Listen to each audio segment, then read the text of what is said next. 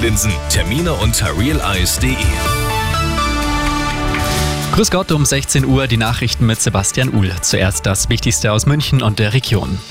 Unser Tourismus boomt. Noch nie hat die Stadt München so viele Besucher verzeichnen können wie im vergangenen Jahr. Mehr als 18,5 Millionen Übernachtungen ist die beeindruckende Zahl, die Wirtschaftsreferent Clemens Baumgärtner heute präsentiert hat. Und für heuer hat er im Arabella-Interview eine positive Prognose abgegeben. Wir glauben, dass 2024 mindestens genauso erfolgreich, wahrscheinlich sogar erfolgreicher sein wird. Wir nähern uns aus jedenfalls dem Bereich der Veranstaltungen der Einnahmegrenze von einer Milliarde.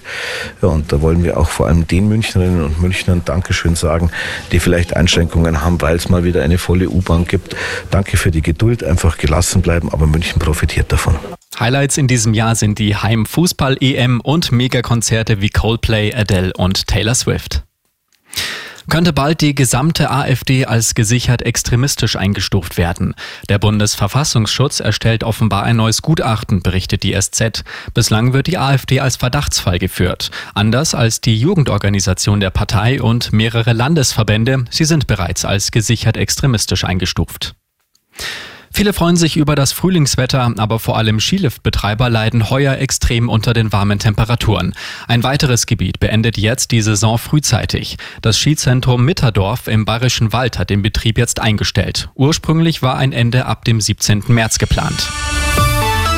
Und das ist sonst noch los in München und der Region. Drei Jugendliche haben am vergangenen Sonntag zwei Personen am Hauptbahnhof eine Rolltreppe heruntergestoßen.